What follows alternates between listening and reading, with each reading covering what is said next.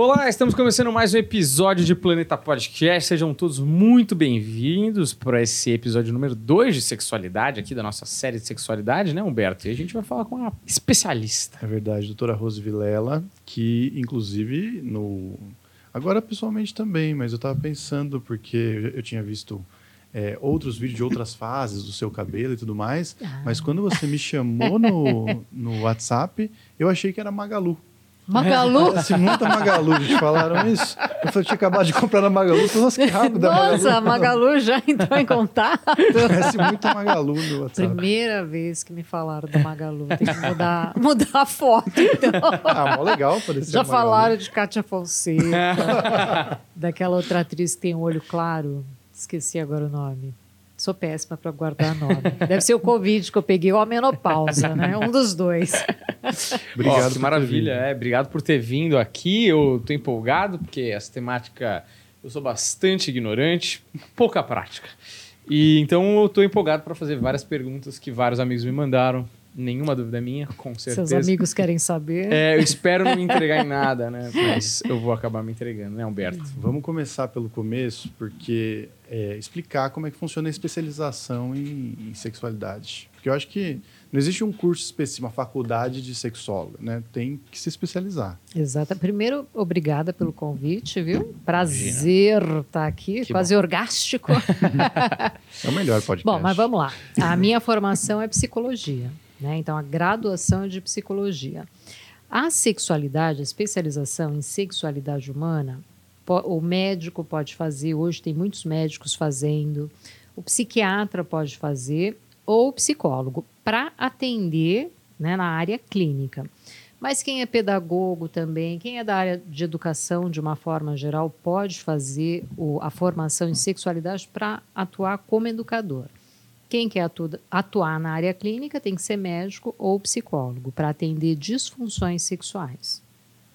Tem um. Isso é uma questão que, bom, a gente só por falar sobre sexualidade no, no episódio anterior rolou, nossa, um monte, uma Chuva de ódio. chuva de óleo, o pessoal fica muito irritado. Ódio? É. Como assim? É porque a gente falou que o casal swinger tem um pessoal muito católico, muito cristão, é muito dogmático. Conservador. Conservador, Dogmático, obrigado, Acho que dogmático, Nada. acho que cristão, acho que, de verdade, Jesus não estaria tão puto quanto ele estava. É, o cara salvou a puta Ah. lá, né? Pô, vai que a cara legal. Mas assim, é, mas por era. Isso, é por isso, exatamente. Ele não jogou pedra, né? Não. E aí a galera ficou assim, indignado, que vida promíscua. Aí você tá, sei lá, não sei porque o pessoal fica tão preocupado Fica com a vida sexual do outro. Tá todo mundo de consenso ali, fazendo as paradas, né? É, eu ia te perguntar se quando você pensou, falar, ah, não, quero me especializar em sexualidade, rolou um certo olhar torto, assim, de falar, ah, vai mexer com essas coisas, como se fosse errado, né? É, então, é que tem uma confusão, né? O profissional que trabalha com a sexualidade não é um profissional de sexualidade, Sim. de sexo, né? É uma consulta com happy Não end é. no final. né? É, não Pessoal, é, não é. Agora, doutora, que eu me desabafei. É, então, às vezes, as pessoas confundem Uhum. um pouco, sim, do tipo, ai, vai chegar num consultório vai rolar um sexo, vai ter prática. E não é.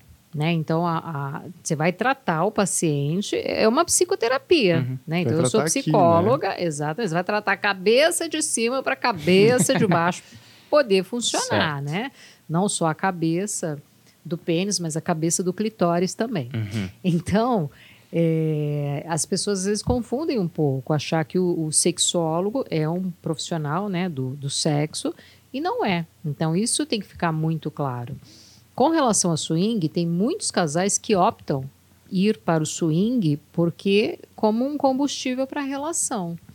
Né? Então, isso é uma coisa muito acordada entre eles. Tem casais que, ok, né, vão e não se dão bem, separam, ah, tem, rola o ciúme, então sempre tem que ter um acordo muito bem feito antes de você ir.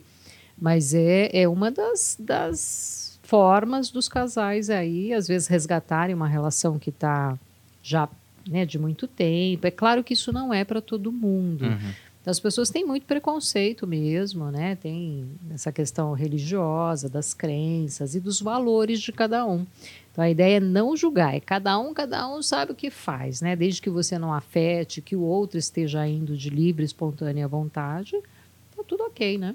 Rola isso de ir alguém que tem essa pressão religiosa muito grande, mas ali o seu corpo, né, tá querendo desenvolver de, de alguma outra maneira, mas essa trava religiosa acaba deixando o cara se sentindo mal e ele vai buscar ajuda? Então, uma da, do, um dos grandes motivos das disfunções sexuais, disfunção é diferente de doença, tá? Então, a disfunção é assim: a gente tem um funcionamento, a gente tem uma resposta sexual, tem um estímulo, né? Esse estímulo pode ser visual, tátil, né? da imaginação, da fantasia.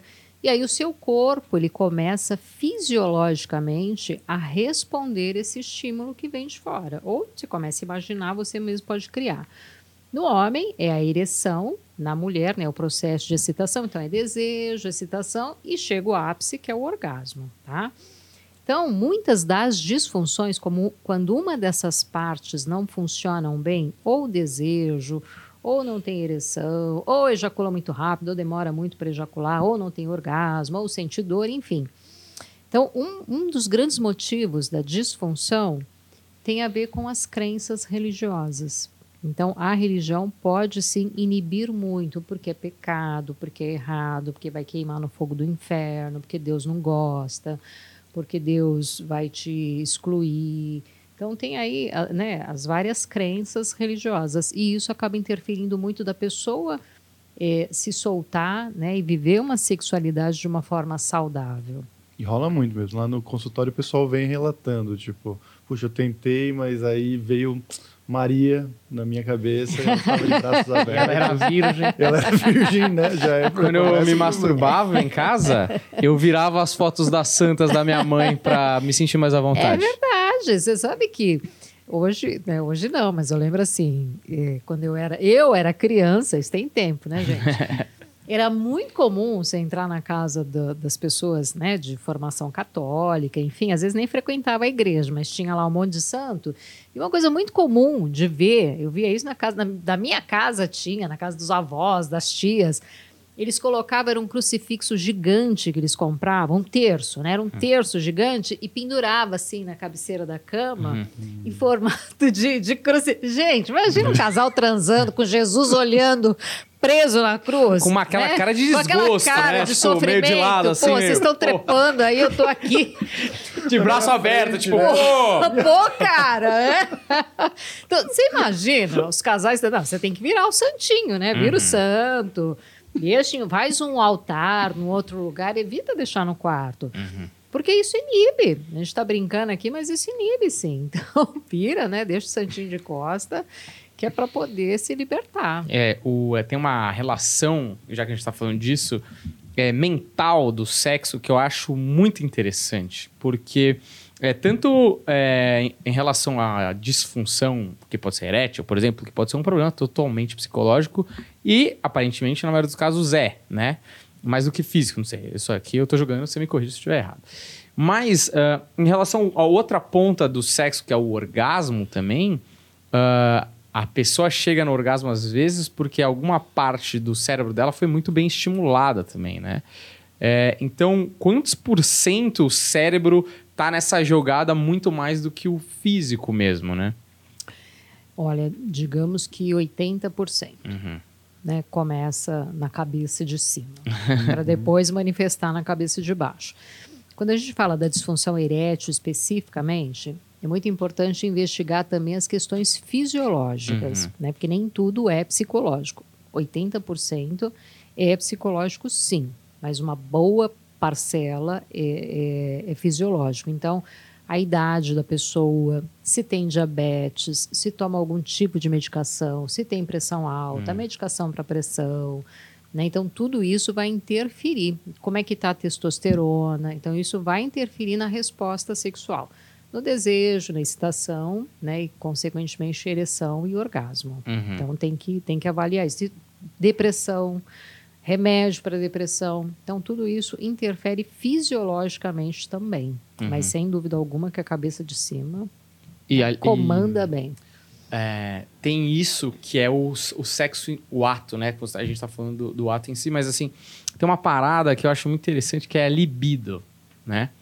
Porque aí é o apetite sexual que, que talvez não tenha tanto a ver, eu não sei, mas com a disfunção erétil. Porque às vezes o cara tá, é, ou o cara tá conseguindo ereção ou tal, mas ele não tá com aquela vontade, entende? Ele, ele tá meio preguiçoso. Ele fala, puta, queria ver esse jogo na TV, entendeu? Não sei.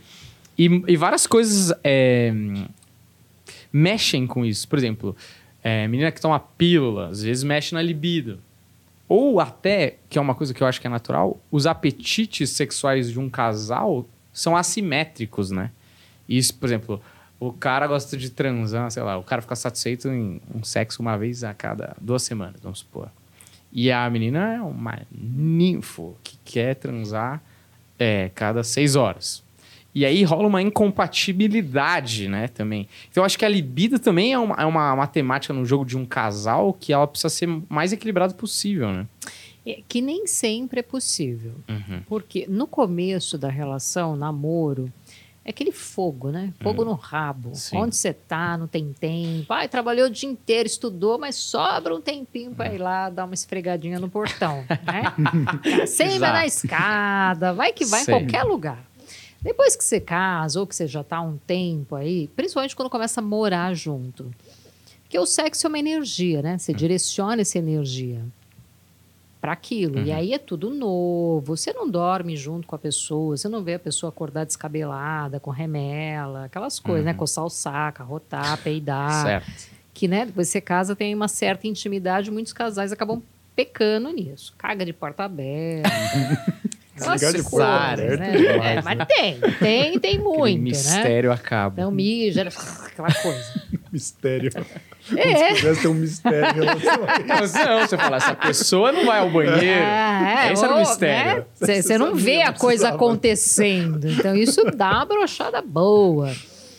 É, E aí, a hora que você casa, tem a rotina, essa energia que você direciona para o sexo. Você vai direcionar para as conquistas do dia a dia. Ah, vamos ganhar mais dinheiro para viajar, para mudar de casa, para comprar o carro. Aí vem os filhos. Aí vem os filhos fudeu, né? É, tristeza total. Os caras, faca de Aí- churrasco. É. Os caras- Aí pronto, faca. a energia você vai direcionar para onde? Para a criação dos filhos. Uhum. Então a mulher tem uma questão hormonal, a queda, né, do, da questão do hormônio, ou durante a gestação, ou pós-gestação, né, pós-parto. Ela está amamentando, a prolactina está alta, e aí o tesão está lá no pé. E o cara se sente excluído daquela relação. Então muda muito a dinâmica. E se o casal não tiver um preparo e não tiver um olhar atento para isso, ali uma, uma parceria, um companheirismo, muitos casais rompem neste momento, né, com a chegada dos filhos, porque não dá conta, né? É, é muita demanda. Os, os filhos eles demandam demais. E às vezes os pais não estão preparados, um exclui o outro, o outro se sente excluído, e aí a coisa, né, vai por água abaixo. É, mas aí quando o casal começa, só o fato de morar junto já tem uma queda, né? Poucos casais conseguem manter.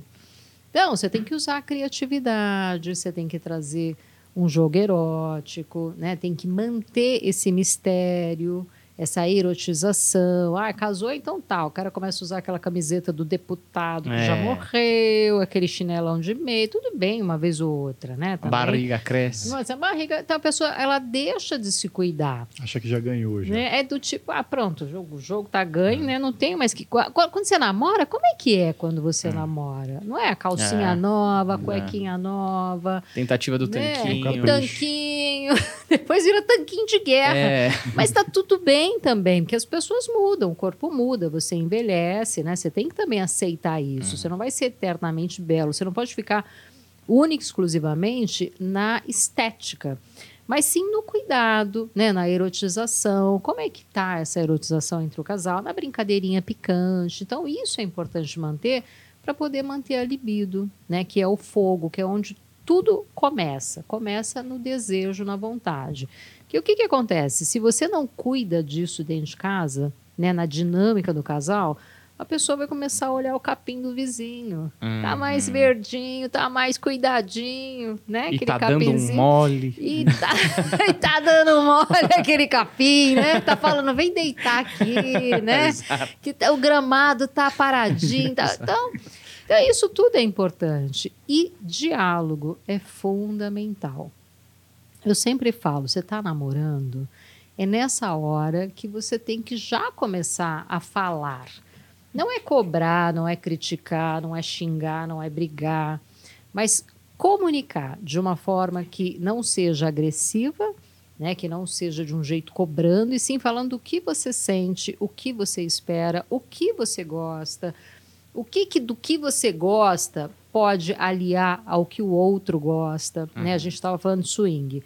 De repente, o homem ou a mulher fala: Ah, eu quero tanto conhecer o swing, mas o parceiro, a parceira fala: Olha, para mim não rola. Então você tem que respeitar isso também. É bom, né, a questão da fantasia, desde que seja bom para o outro também. Agora, se o outro vai por chantagem, porque, ah, se eu não for, vai com outro, vai com outra, vai me trair por medo, não é legal. Então, por isso que eu falo, começou a namorar, já fala tudo. Não deixa para depois. A pessoa não vai mudar depois que casar. Né? Sabe aquela história? Ah, bebe muito, é agressivo, ou é ciumento. Ciumento, ciumenta, tá? Tô falando o O, Uhum, mas é o claro. A também. É, ah, quando casar muda. Não muda. A tendência aquilo é cristalizar e piorar. Então, se você tem algo a dizer, diga antes Uhum. de casar. Porque depois que casa é mais difícil ainda. É, Já, já tem uma cristalização da parada, é, né? e aí tem a dinâmica que você estabelece, as chantagens, as, os diálogos inconscientes, Uhum. né? Aquilo que não se verbaliza, mas que você faz, que você sabe que cria uma reação no outro. Ah, hoje eu não estou afim de transar, então eu vou arrumar aqui um pezinho de guerra, Hum. porque quem é que vai transar brigado, né? Percebi que meu parceiro, minha parceira hum, me olhou, já vi que tá, colocou a calcinha diferente, que é que rola. Pior dos dois mundos. Você não transa e ainda briga. Briga. Porra, só fala que não quer transar. Mas aí a pessoa vem com aquela, né? De, ah, mudou depois que casou. Não é que mudou, é porque na verdade sempre foi assim, só que tava fazendo um esforço pra não ser quando É. tava namorando, né? Tava fingindo que não era. Também, É. Também, também. E porque no namoro você tava ali, né? É namoro, aquela coisa é diferente. Então, por isso que tem que conversar. Uma coisa, são duas perguntas em uma, mas acho que dá até pra separar as duas. Primeiro, eu acho que deve ter muita gente que confunde também com a, a parte é, fisiológica da coisa. Às vezes o problema é físico e aí ele vai procurar a psicóloga. Então eu queria saber desses casos e queria saber também quais são os casos mais comuns assim. Hoje em dia, se vem mudando com as coisas que estão acontecendo no mundo. Você diz de disfunções sexuais? É, porque assim, é, não, não só de disfunções, mas no sentido, o, qual é o motivo mais comum para te procurarem, homens e Em mulheres? termos de sexualidade, né? É, até para galera saber também qual é o caso de te procurar, porque eu acho que tem gente Ah, que tá. confunde isso. Então, eu sou psicóloga, né? Minha formação eh, de graduação é psicologia. Então, dentro da psicologia, na área clínica, eu atendo várias questões, não só a sexualidade. Então, ansiedade, depressão, pânico, enfim, autoconhecimento, a pessoa quer ir porque quer melhorar a autoestima, o que estiver incomodando, o que você quer, né, de repente poder interagir com outras pessoas, essa timidez excessiva, enfim, qualquer questão, né, eu trabalho e tem essa vertente especificamente que é da sexualidade. Então, da área da psicologia, tenho várias questões que as pessoas me procuram, principalmente de autoconhecimento. Da área de sexualidade, a queixa mais frequente hoje, tanto para homens como para mulheres, é o transtorno de- do desejo sexual hipoativo. que é isso? Baixa de desejo. A pessoa não tem desejo durante a relação sexual, né, com o parceiro ou parceira. Então, tanto homens como mulheres me procuram né, por, por essa questão. É, outra coisa muito comum é a ejaculação rápida, ejaculação precoce. Então, transtorno do desejo sexual e ejaculação precoce é o que eu tenho de mais procura assim para tratamento. Ahn, isso é, é- O Deco tem aqui, né? Ejaculação precoce, todo mundo sabe. Não, eu sei. Não, é que ele Ah, tem você um falou do vídeo. Não, eu é tenho. Não, eu, eu é ia verdade. inclusive entrar nisso, porque eu peguei na quarentena, eu não tinha antes. Peguei. Eu peguei. Você acha que é Covid, cara? Não, peguei na Foi quarentena. culpa da Covid, Não, inclusive, foi, né? foi. a Covid. mas foi. Não, eu ia questionar isso. Tipo, dá pra- realmente pra desenvolver? Tipo, porque eu nunca tive antes, aí de repente estou. E eu não sei se ainda cara. tem porque eu parei de transar. Você começou Mas- a pegar um pessoal mais bonito também, de repente. É, o- gostoso demais. É. O pessoal. é, Seu mas- médico falou isso pra você, não foi? Você Foi. fala Não, o médico. show. Não, mas eu tava vendo, eu vi vários vídeos assim pra, pra tentar entender, e realmente acontece que às vezes a pessoa é gostosa demais mesmo, mas tipo, acontece com aquela pessoa. E Só que como tá várias vezes, E né? porque você tá muito animado com a pessoa e vai ser a primeira vez, essas coisas. Aí, pô, tudo bem, surpresa. Mas várias Surpresa vezes. pra ela também, né? E tem uma que você não tava nem botando fé, né, Dex? Surpresa pra todo mundo. falar, você... É, não, a- Isso aqui vai duas horas. Aí, aí eu notei que não era nem com as pessoas gostosas demais tava rolando. Aí eu falei, putz.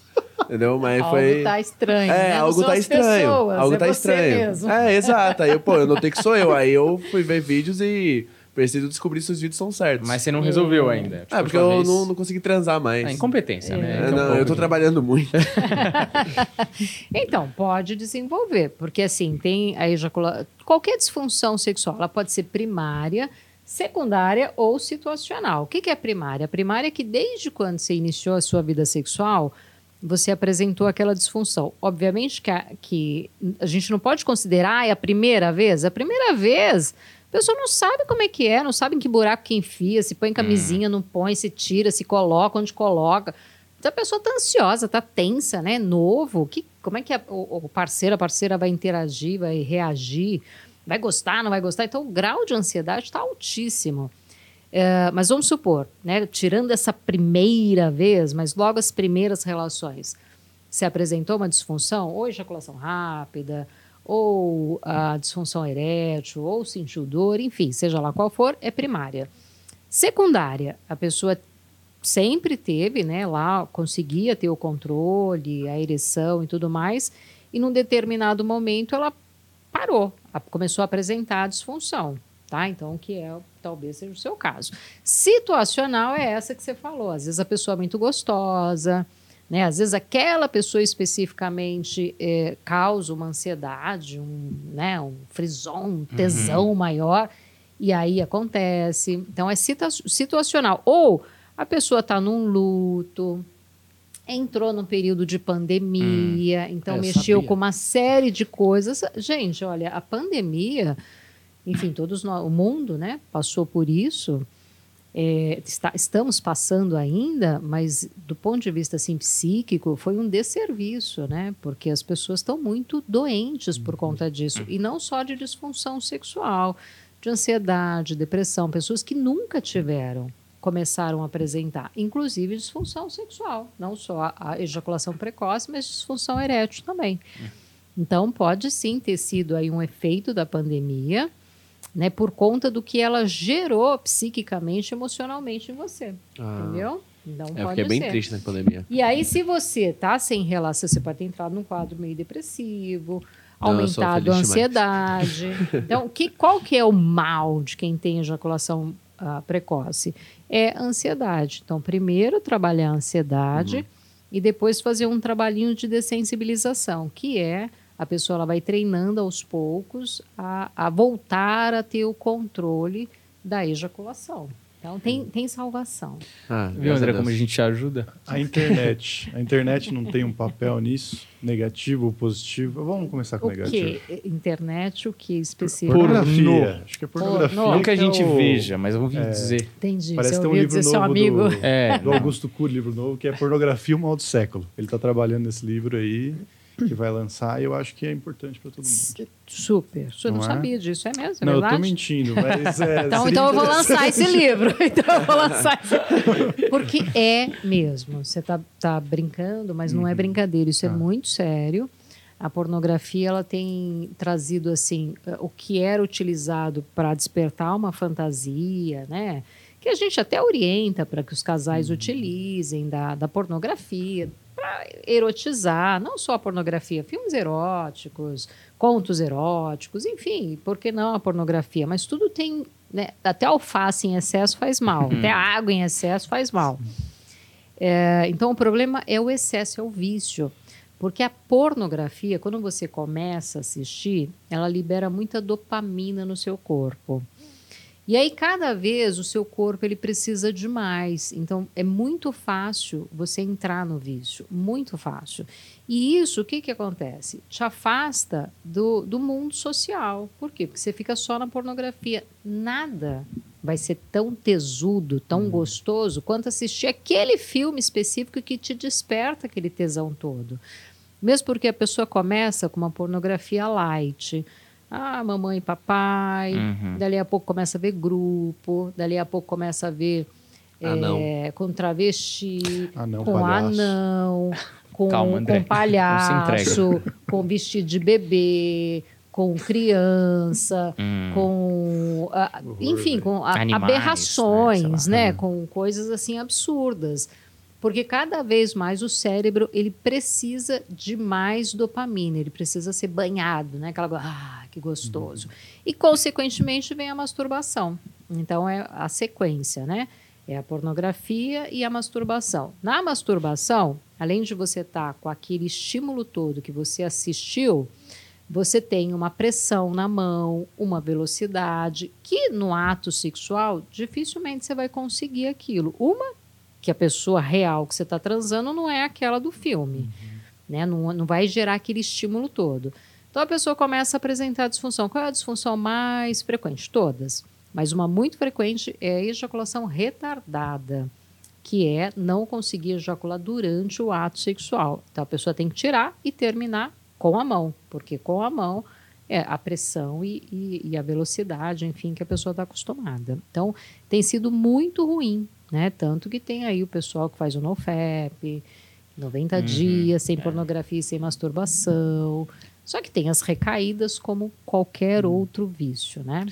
É, é, esse tema é muito bom, porque é o seguinte, é, eu- a gente já é da geração que foi rapidamente pro pornô, mesmo que Exato. fu- era difícil, mas o acesso não era que nem hoje em dia, que era bufferizado, e você tinha que baixar 5 horas um vídeo de 13 minutos, mas tinha vídeo já. E eu tenho que aqui confessar que por uns ó, 27 anos eu praticamente vi pornografia todo dia. Quase todo dia, pelo menos. Sete. Impossível. Começou Sete, com 3 começou anos de com- idade. É, desculpa, 17. É, tá Sou de humanas, justo. né? Não sei como é que funciona a tua casa. Falei, nossa, o cara tem. Acabou de fazer 30 anos, 27 anos de Errei, pô, errei. Depois eu tenho uma questão. É que parece 27. É. É, o Então- próximo entrevistado é matemático, o né? que eu acho, o que eu acho que é importante é, é, eu nunca fui pra uma coisa muito extrema. Eu acho que eu sou um cara de taras muito simples.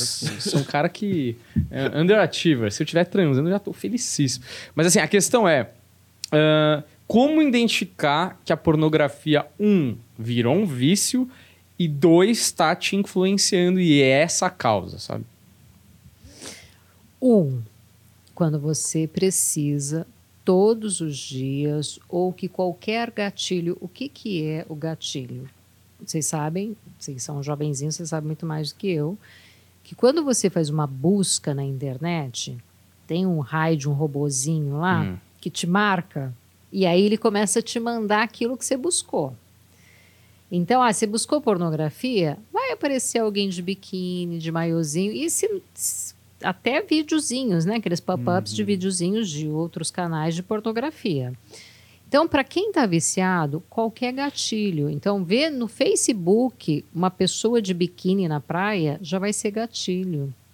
Às vezes ele começa a desenvolver eh, algum fetiche, que são partes. Aí viu um pé, né? Já é um gatilho. Então, ah, viu o gatilho, já tem que sair se masturbar, Ah, ou entendi. já recorre ao, ao vídeo.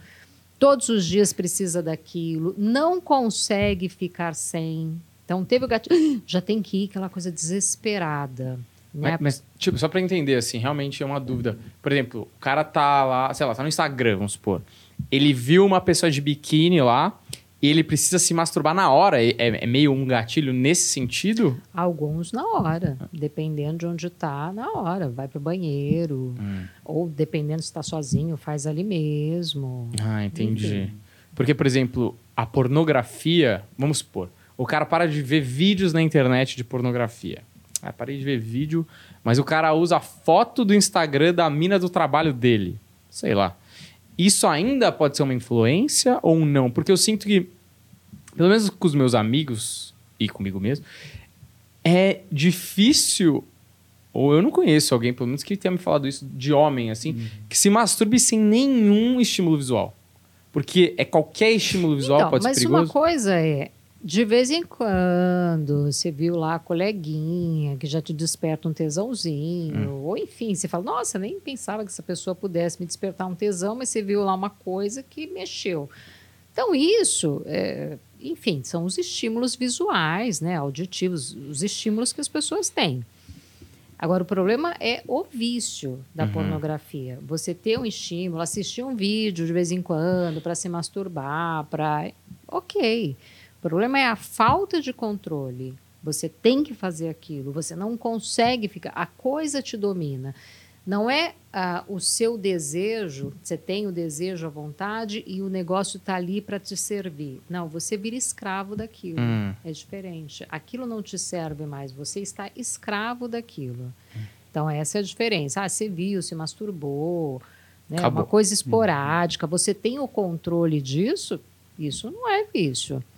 O vício é vício mesmo, a pessoa não fica sem. Você vai então tá, você vai ficar uma semana sem. A pessoa não fica, ela entra em abstinência, ela dá uma pirada, ela passa mal, ela tem sudorese, ela Hum, tem crises de entendi. abstinência, porque aquela dopamina não está banhando ali o cérebro dela. Então ela vai ter falta química mesmo. Uhum. Então ela passa mal.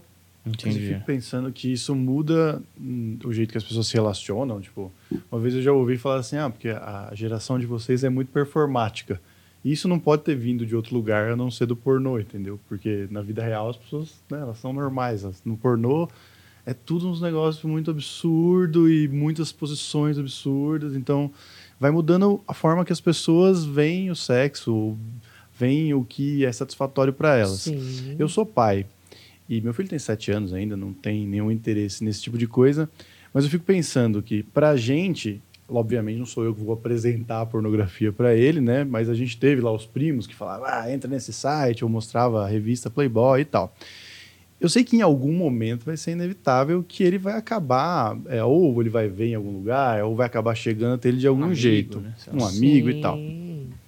E eu fico pensando assim, é, em que momento é, eu devo parar de interferir, sabe? Assim, de, tipo, de protegê-lo, entre aspas. Não sei se eu estou sendo claro, mas é, sei lá, que idade que é considerado normal alguém entrar nessa e consumir isso com seu... Você entende? Longo, é muito esquisito, porque eu não vou acompanhar esse processo, entendeu? Mas, ao mesmo tempo, eu tenho que falar com ele, eu tenho que dizer para ele, olha... Isso aqui você pode ver, mas você tem que entender que o mundo é desse jeito e tal. Exatamente isso. Porque eu acho que a nossa geração, ela, até que foi tarde que a gente consumiu, começou a consumir e ver pornografia, ter acesso à pornografia, entendeu? Eu não sei em que momento ele vai ter, mas ele- se ele quisesse ter hoje, obviamente não, porque ele tem sete anos, mas ele teria, entendeu? Sim. Então, ele tem celular? Não, não, isso não. Então, que a partir do momento que tiver, você já não tem mais esse controle. É. Por exemplo, ah, assiste novela. Eu, eu, não, eu não assisto novela, mas a gente sabe, eu não sei hoje como é que tá, mas deve estar do mesmo jeito. Ah, deve ter. É, os casais transam durante a novela. Ah, em casa ninguém, não sei onde é que meu filho viu, minha filha viu, porque tá esfregando, tá não sei o quê, tá falando. Às vezes é na novela que você assiste do lado dos seus filhos, né? Porque as novelas hoje têm um- são muito apelativas, que é uma coisa que vende muito é sexo. Então, como é que você prende? É sexo e desgraceira, né? Como é que você prende a atenção? Ou você põe sexo desgraceira que você vai prender a atenção. É, e às vezes a criança vê aquilo ali, né? O estímulo já vem dali. A partir do momento que ela tem celular, aí esquece, né? Porque o acesso é muito maior.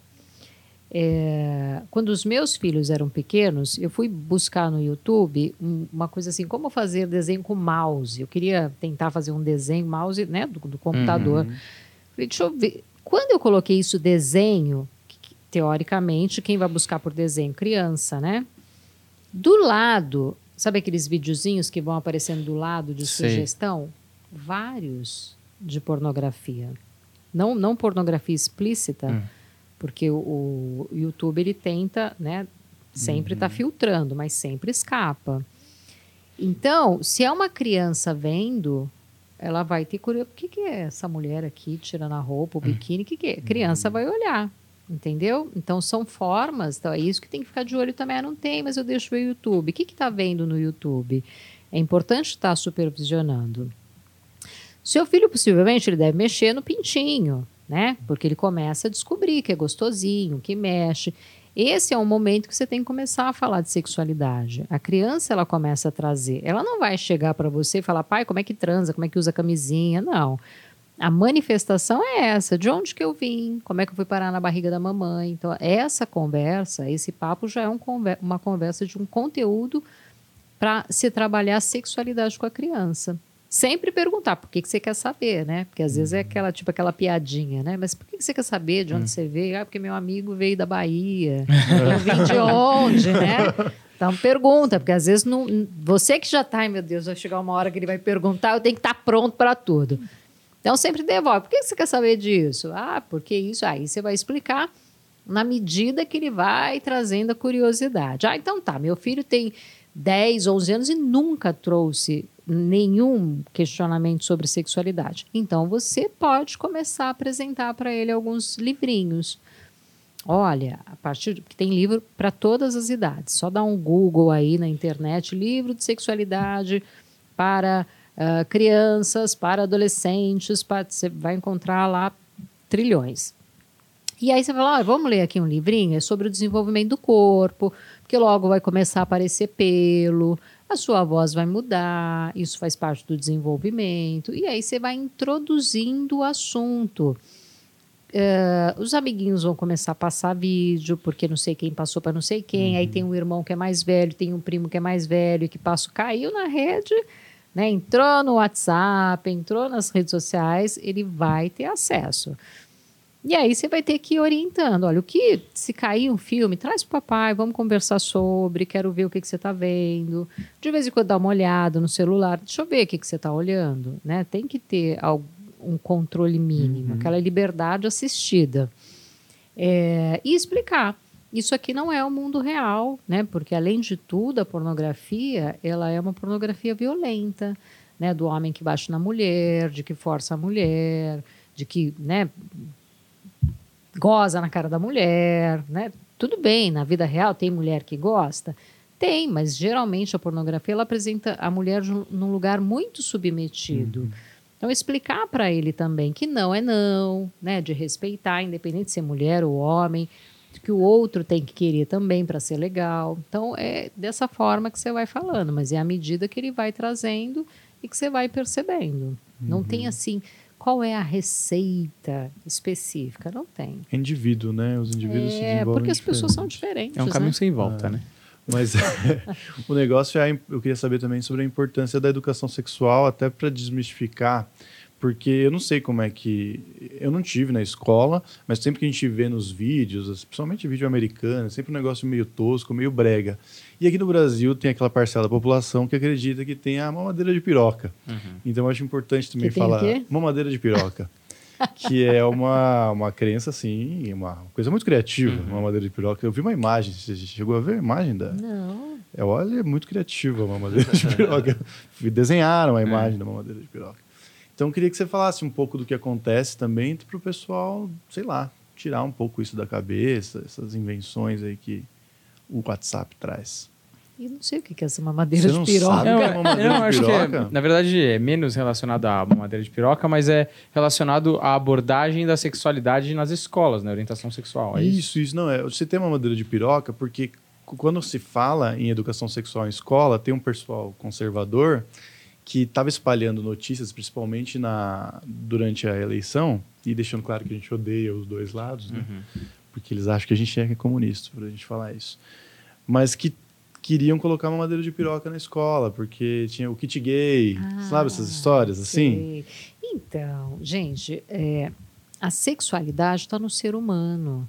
Chega uma hora, a adolescência, tem uma explosão hormonal. Né? Então é natural, o corpo ele pulsa, ele precisa né, daquilo. E se você não orienta, quando você orienta desde pequenininho, olha, ninguém vai mexer no seu corpo, o corpo é seu, ninguém deve pôr a mão. Isso você ensina desde pequeno. Seu filho de Uhum. sete já, já Sim. era importante já estar Uhum. sabendo disso. Né? Então, olha, no seu corpo só é a mamãe e o papai que vai dar banho. Você não deixa ninguém mexer, não coloque a boca em qualquer lugar que a pessoa pedir.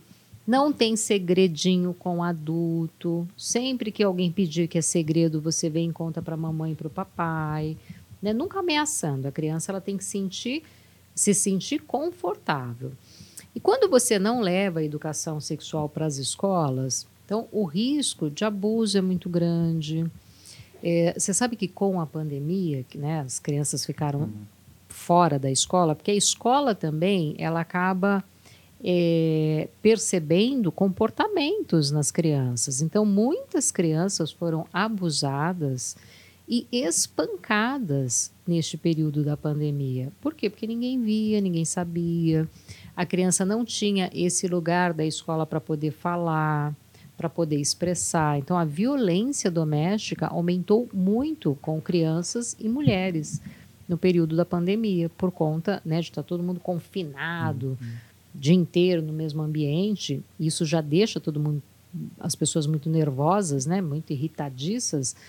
E aí, para quem tem essa questão da violência também, as crianças. Então, a escola ela é um lugar assim muito legal de poder ensinar, de poder orientar. Mas eu sei que tem, né, às vezes os próprios pais falam: não, não quero que traga esse tema de sexualidade para a escola, porque meus filhos não estão pensando em sexo. Você vai começar a colocar essa coisa da sexualidade na. Ah, vai, vai começar a pensar, querer transar, porque vocês estão falando de sexo.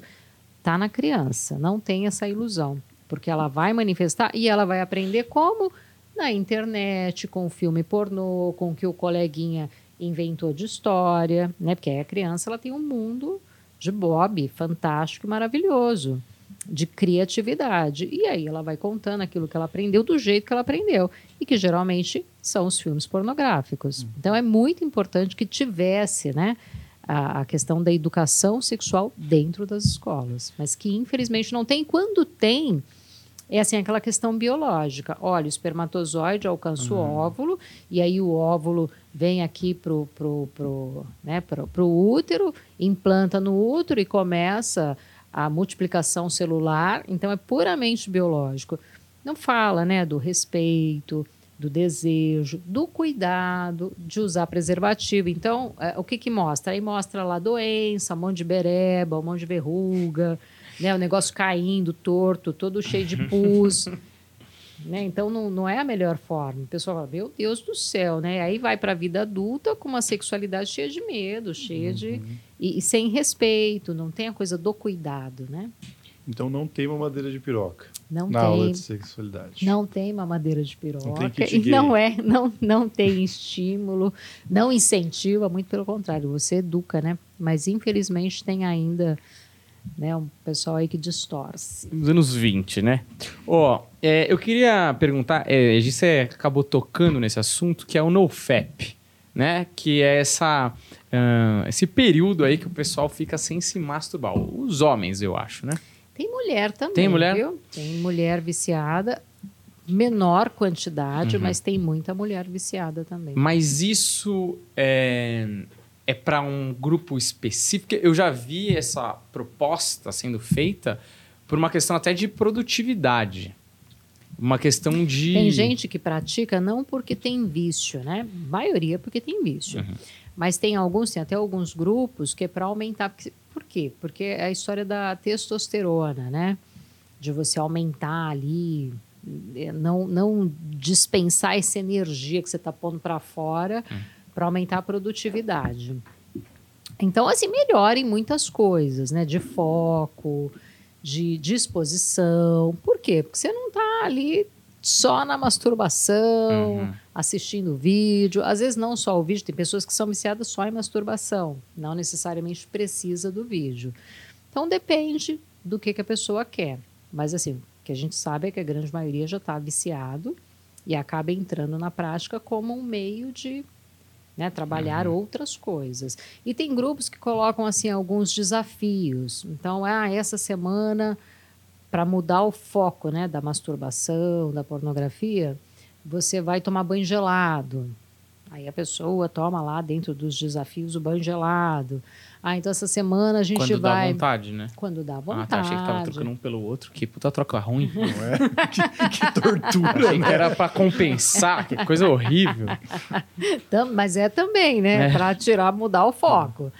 Ah, então agora essa semana a gente vai distribuir cesta básica, sei lá onde. Hum. Então você vai mudando a energia, né? Que você dispensa ali. Isso é maravilhoso. Toda vez que o cara for bater o ponto, fazer uma boa ação, O cara vai desistindo, né? pô, o cara vira o melhor. Vira Cara, o mundo, Cristo, o, mundo, o mundo seria, seria totalmente diferente. O mundo ia ser bom. O mundo- Luciano Rico começou assim. Pô, então, então, mas é saudável ficar. Porque, por exemplo, eu já vi, lógico, né? Eu sempre vejo o meu lado, que eu sou esses caras que dá conveniência. Fala que, por exemplo, se masturbar, sei lá, uma vez por dia, uma vez, é, uma vez por dia, vamos dizer assim, saudável por causa da próstata. Uma taça de vinho, né? Tipo, É, taça de exato, perfeito. É a minha taça de vinho. É muito, é pouco, ou parar de se masturbar é, é, é saudável? A gente fica meio perdido em tantos conceitos sociais, religiosos e tal. Até aqui você estava falando. é, primeira vez que eu me masturbei e tinha uma carga. Eu não sou de uma família super católica. Teve uma carga de culpa forte, porque era uma coisa na minha cabeça muito boa e que ninguém nunca falou pra mim. Nenhum adulto, e eu sou primo mais velho, nenhum primo, nenhum amigo. Então eu falei, cara, se é algo tão bom e ninguém nunca falou, isso aqui deve ser errado. E por um tempo, lógico, que hoje em dia eu não faço sem culpa nenhuma. Tudo bem. Superou. Superei total. Mas na época, porra, era uma culpa. É, então, é saudável essa parada do NoFap? É mais saudável manter uma frequência razoável? Como, qual que, que é o mais saudável, né? Então, para cada pessoa vai ter o, o, né, o que, que é o mais saudável, o que, que é o melhor. Obviamente que ah, eu faço uma vez por semana, uma vez por dia. Não que isso seja. Você tem controle? Se você puder ficar sem fazer um dia, você consegue? Ah, consigo. Então, ok. Ah, eu, eu preciso. eu- tudo bem também. Tem gente que transa todo dia. Por que, que não pode masturbar todo dia? O ruim é quando isso sai do controle e você precisa mais de uma vez por dia. Você não fica sem aquilo de jeito nenhum. Ah, você está viajando, ou você. Não, eu tenho que ir ali porque é a minha dose diária. Então aí, opa, o que está acontecendo, né? Nessa vida que você tem que estar o tempo inteiro se masturbando. Então tem um, um grau de ansiedade muito alto, que quando você se masturba, você faz uma descarga. Né? Então, ah, dá aquela relaxada, aquela coisa gostosa.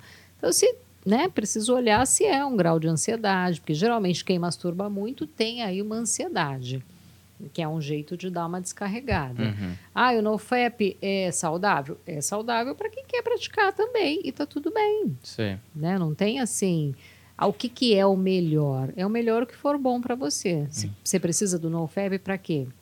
É uma filosofia de vida, é para sair do vício, então tem que ver para que que é bom. Então não tem, ah, tem uma regra, todo mundo deve masturbar ou não masturbar, não existe isso. Entendi. É o que é bom para você. Certo. Queria fazer uma pergunta um pouco delicada. A gente fez para o psicanalista também, mas eu acho que é um caso que talvez com você seja diferente. Talvez você tenha até recebido alguém com esse problema lá e tal, e teve que lidar com isso. É, algumas pessoas, elas não chegam a se tornar criminosos, mas elas têm ali desejos criminosos dentro de si. E aí, né, não sei se a gente fala esse nome, vou não falar esse nome, mas você já imagina o que é. Pessoas que têm desejos por crianças, por exemplo, mas deve também ter outros tipos de desejos criminosos por aí. É, enfim, às vezes até contravenções, tipo cadáver, eu acho que não sei se é um crime, mas deve ser uma contravenção. É um crime também? Necrofilia, É pedofilia. Ah, sim, Teoricamente é você não tá crime. machucando ninguém, né? Eu tô só brincando. Quem cala consente, né? Não é? Não, assim. Ai, eu ai. perguntei se ela queria, ela não falou não nenhuma das vezes. É brincadeira. Mas é, todos esses casos, o que fazer quando chega lá um cara no, no consultório falando, olha, eu tô sentindo isso, porque tem uma coisa ali da ética profissional que você não pode denunciar uma pessoa como essa, mas também É, então, tem que evitar, se, né? se é um caso de pedofilia, a gente pode denunciar. pode Se é um denunciar. caso de crime, É, isso aí o código de ética tem uma permissão. Uhum. Não, não posso ser conivente. É, é que dificilmente esse tipo de pessoa vem para o consultório. Uhum.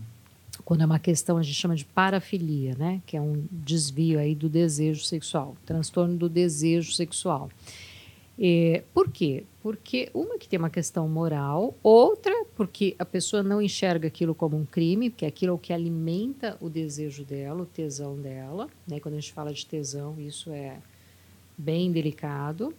Então, quando é que essa pessoa vai para o tratamento? Quando ela é flagrada, quando ela é pega, né? Ali Uhum. alguém denuncia e ela vai com uma, como uma ação judicial.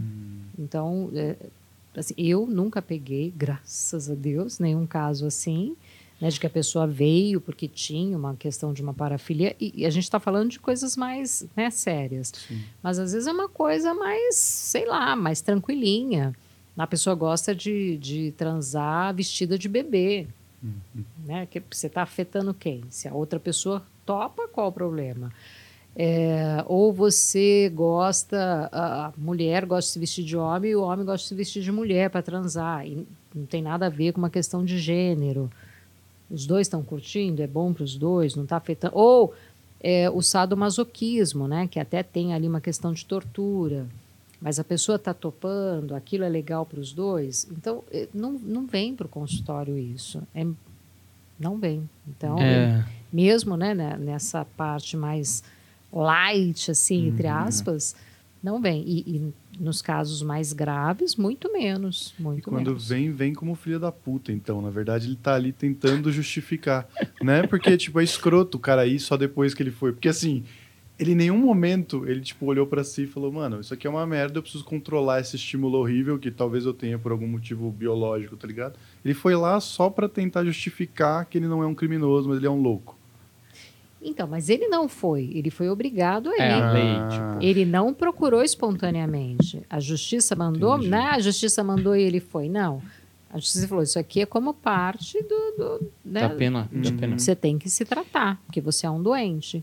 Então a pessoa ela vai fazer um tratamento como consequência ali do, de tudo que aconteceu. É, rolou uma, uma conversa, vamos dizer assim, que há uma porcentagem alta de tipo de pessoas é, que têm essa parafilia, ah, de que essas pessoas que têm essa parafilia sofreram da mesma, no sentido de elas também foram elas foram abusadas No caso de geralmente, pedofilia, é. E aí elas o índice desenvolvem é alto. O é, índice é bem alto. então, e aí é essa a pergunta, porque é o seguinte, sendo bastante raso, sim, a gente pensa assim, o cara é um pedófilo, ele é um filho da puta, blá blá blá blá blá. Só que também o cara é uma vítima, geralmente, porque se ele tivesse tido uma infância saudável, possivelmente há altas probabilidades que ele não tivesse virado um pedófilo. pedófilo. E o que a sensação que me dá é que esses caras, eles são prisioneiros desse próprio desejo, e óbvio, eles não fazem nada, ou, ou eles podem até tentar, mas aquilo é tão maior que eles que eles acabam é, escondido. Ele sabe que é errado, né? Mas ele, ele não consegue, é, é, a- é o vício dele, vamos dizer assim. Esses casos, eles são. Esses caras, você acha que do ponto de vista psicológico, eles com tratamento eles conseguem melhorar? Eles têm que ser tratados como só criminosos ou como doentes? Co- Como que é essa relação da, da psicologia diante desse cenário que ele é bem mais complexo do que vários outros tipos de crime, né? É, é bem, é bem complexo. Tem uma estatística bem alta, né, de que ah, os pedófilos eles sofreram abuso, mas nem todo mundo que sofreu abuso se torna pedófilo na vida adulta. Então essa pessoa ela vem de uma família também disfuncional, uma família desestruturada. Então, é, não dá assim para. Ah, vamos fazer um recorte aqui. Todo mundo que, que abusa de criança foi abusado na infância também. Não é bem assim, embora o índice seja muito alto.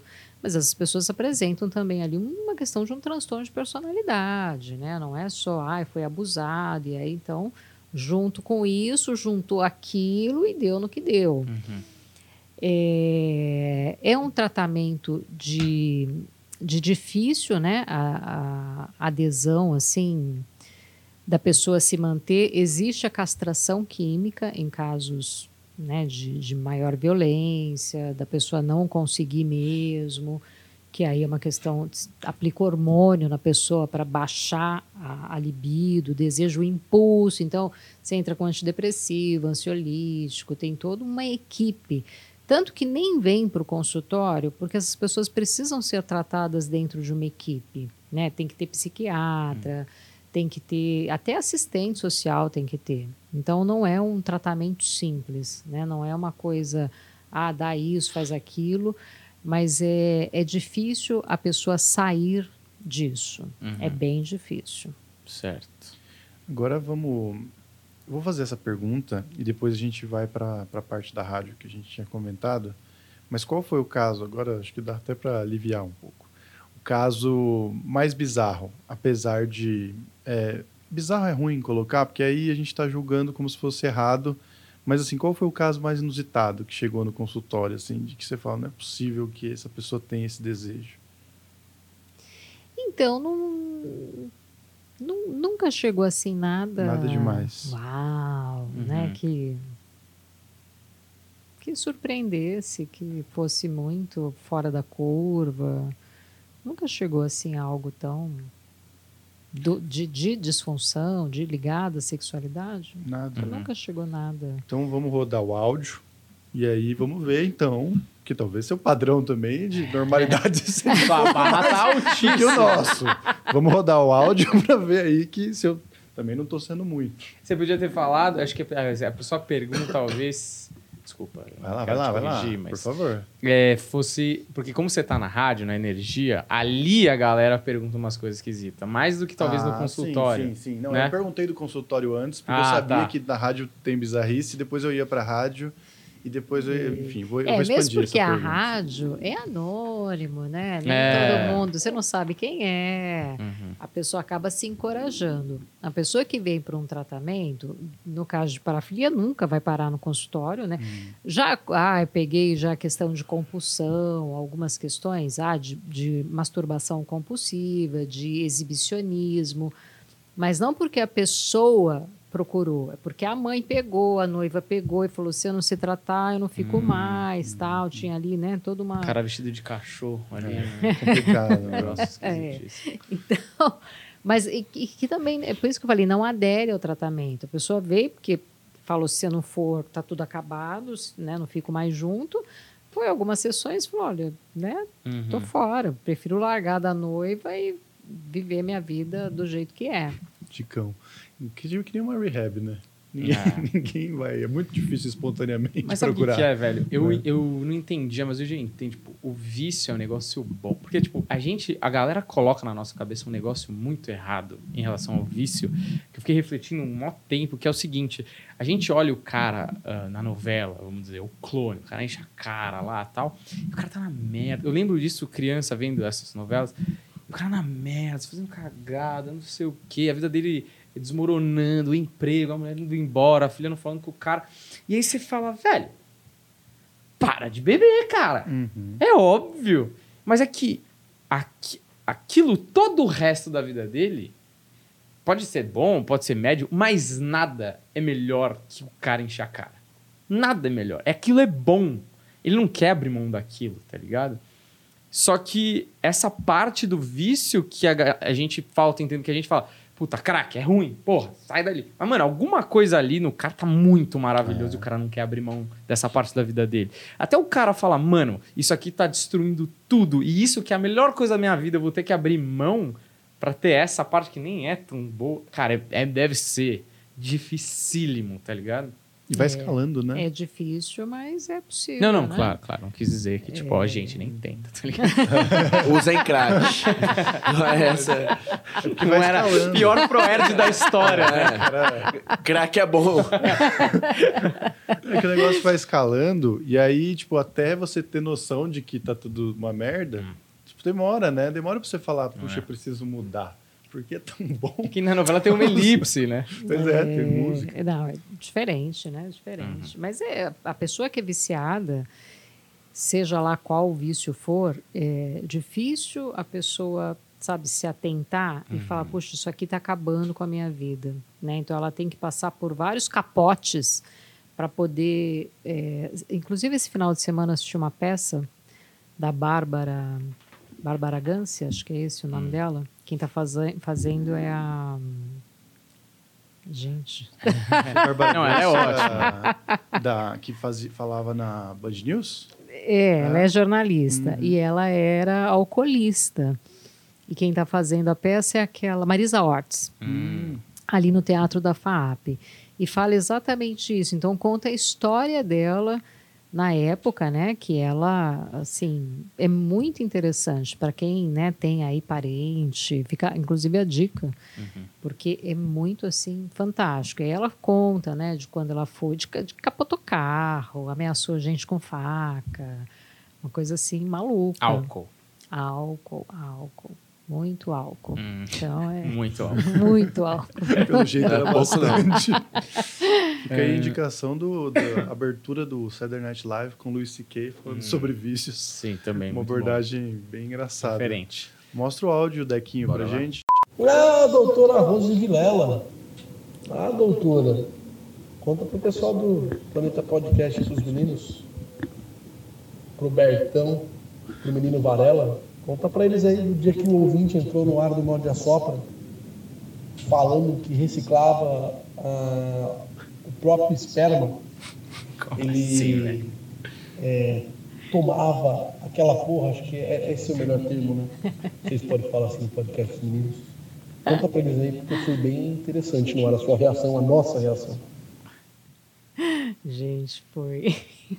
Como Essa- assim? O cara. Esse foi muito engraçado, porque ele falou que ele ligou.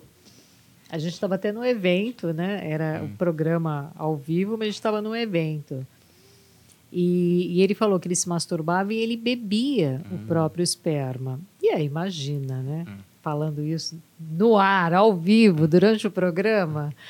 Então foi muito bizarro, porque a gente começou a brincar. Pô, o que, que é, né? Tá economizando, não quer perder, porque ele, ele queria saber assim.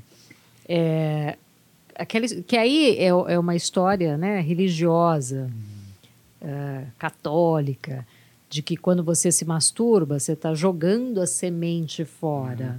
Né? Então você está desperdiçando ali o seu potencial, a humanidade. Então ele tomava porque ele achava que acabava, que ele ia né, estava desperdiçando aquilo. Então ele tomava para reciclar, achando que voltava para o saco e que ele Que ia o mesmo. colocar de novo para fora. Mas ele, ele Melhor tomava. que o whey protein. É, então você fala- fazia um Não, shake, ele não, batia. ali não. Esse É in natura, é in meu. Uau. natura. O milkshake, né? ali. Leitinho batido. Que aflição, cara. É, e fresquinho. Ali Sim. saí Na e já Não tomava. dava pra esperar e frear, não. É, não, Interessante. quentinho. Boa. Não imagina. Esse foi o né? mais bizarro? Esse foi o Ah, esse foi o maior mais engraçado, rádio? assim, né? Porque público de Pergunta, rádio... perguntam de tudo, mas esse foi mais. É, Tá, Porque assim, público de rádio é meio louco. Vamos, Sim. a gente sabe. sabemos bem. Porque é que é o seguinte, eu e o Daniel, a gente ficava no WhatsApp, né? Que o Bernardo passava lá para as pessoas que vinham para promoção do show e tal. E tinha muito louco ali, tinha muito louco. Com a gente, né? Que, porra, dois moleques tá fazendo show e tal, a gente já via loucura. Agora você tá ali na rádio toda quarta falando sobre sexualidade.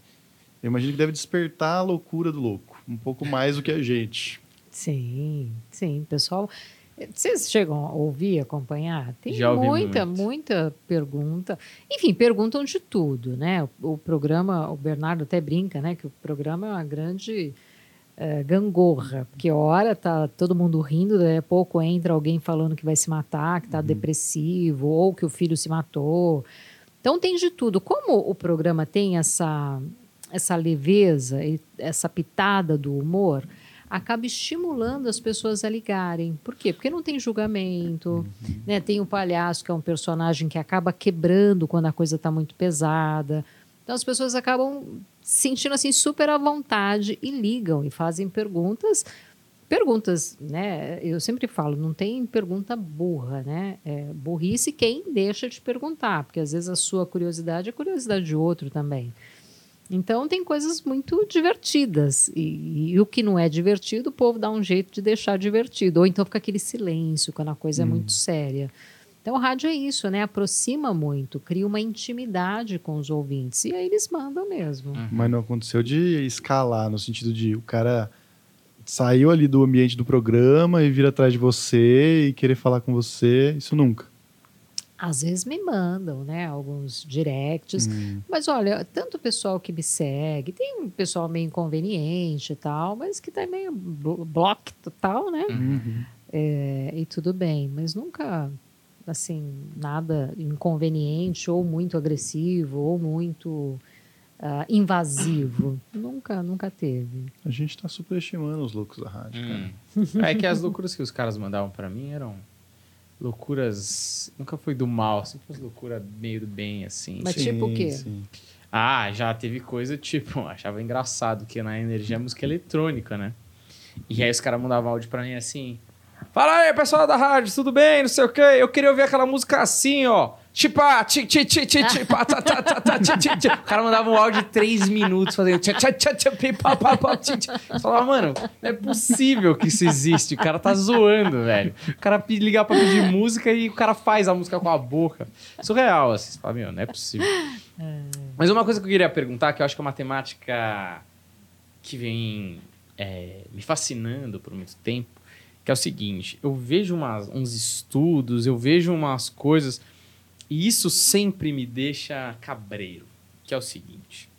ah, a gente vive numa sociedade majoritariamente monogâmica, né? Nessa estrutura, é, vamos dizer assim, padrão de um homem e uma mulher que constituem família, etc, etc e tal. Ah, eu vi um estudo, que eu não sei se é certo, nem sei, foi um cara falando em algum vídeo que eu assisti, que existe uma diferença entre. ah, lógico, né? Eu estou generalizando para só ilustrar.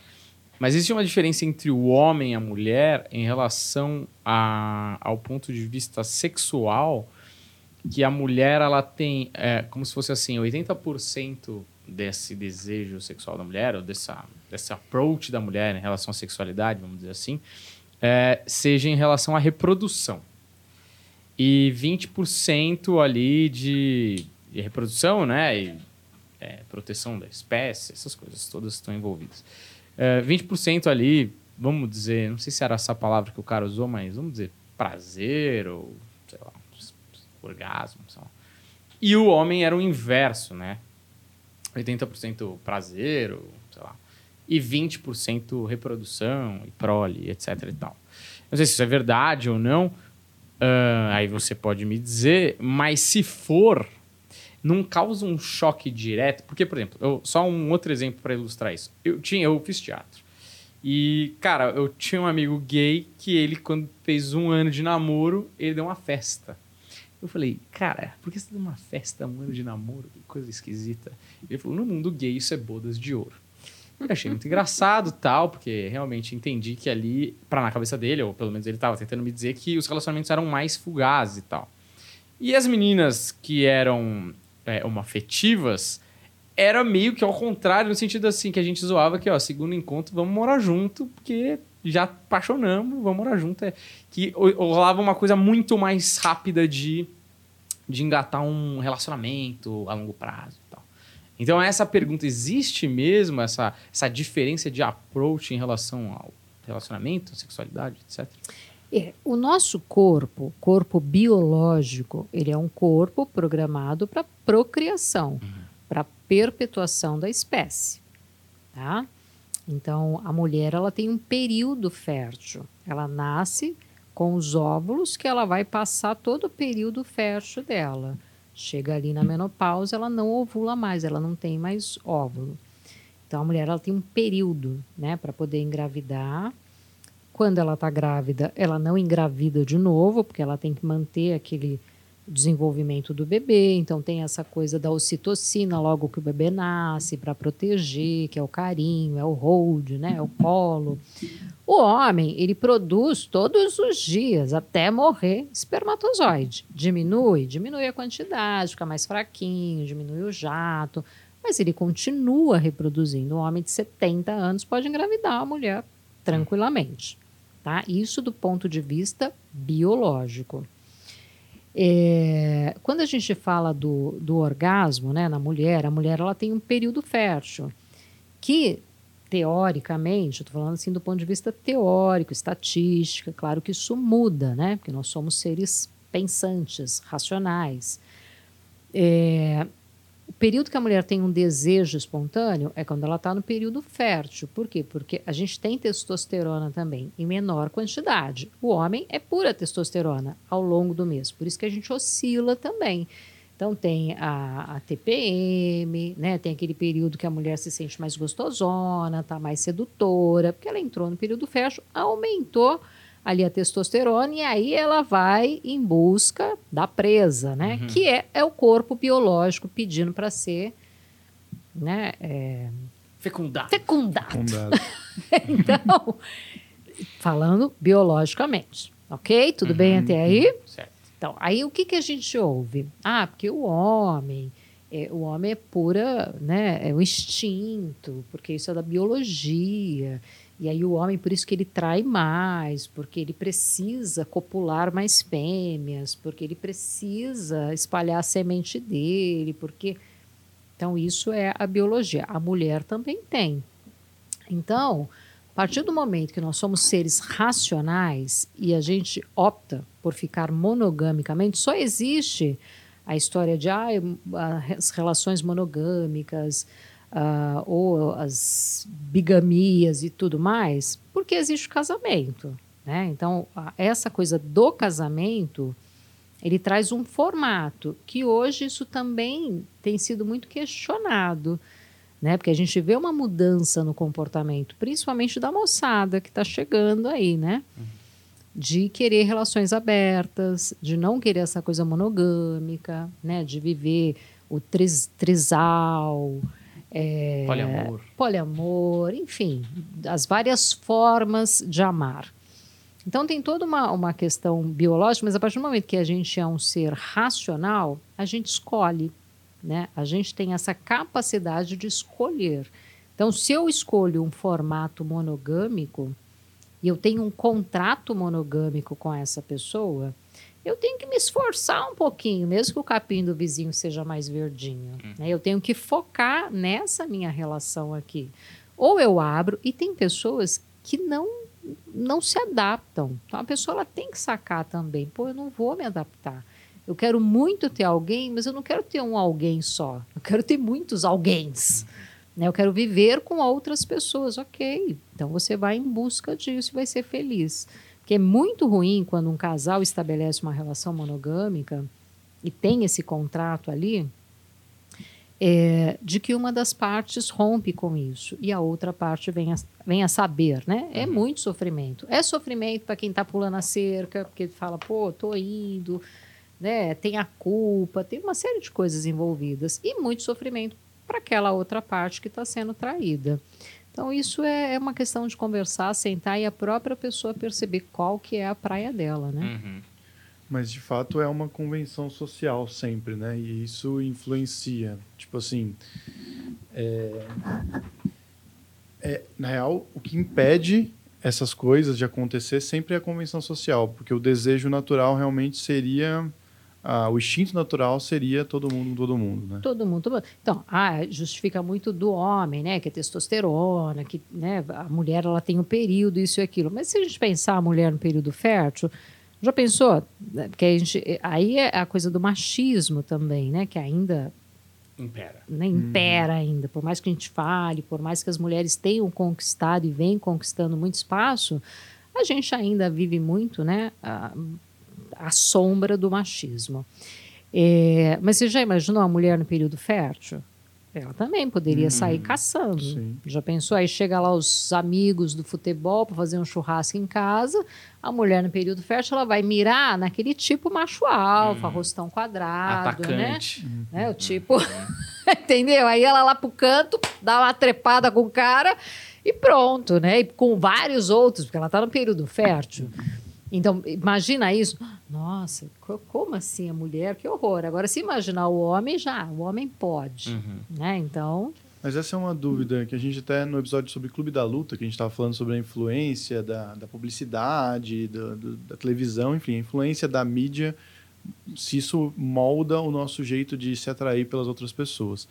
E aí a gente entrou numa discussão aqui, até, né, com o Petri, que é, ele dizia que é natural do ser humano buscar né, o macho alfa, no caso, né, o cara mais fortão, então o cara que seria um bom reprodutor, Sim. que daria bons genes né, para a sua prole. E defenderiam a prole, e defenderia a prole. né? Teria mais chance de sobreviver. Só que é, com a sociedade mudando, os valores mudando, hoje em dia, se você for analisar o cara que é o bom para você ter uma família, já não é mais às vezes o cara fortão, mas sim o cara que tem um bom emprego, o cara responsável, que tem uma cabeça, insta uma cabeça estável.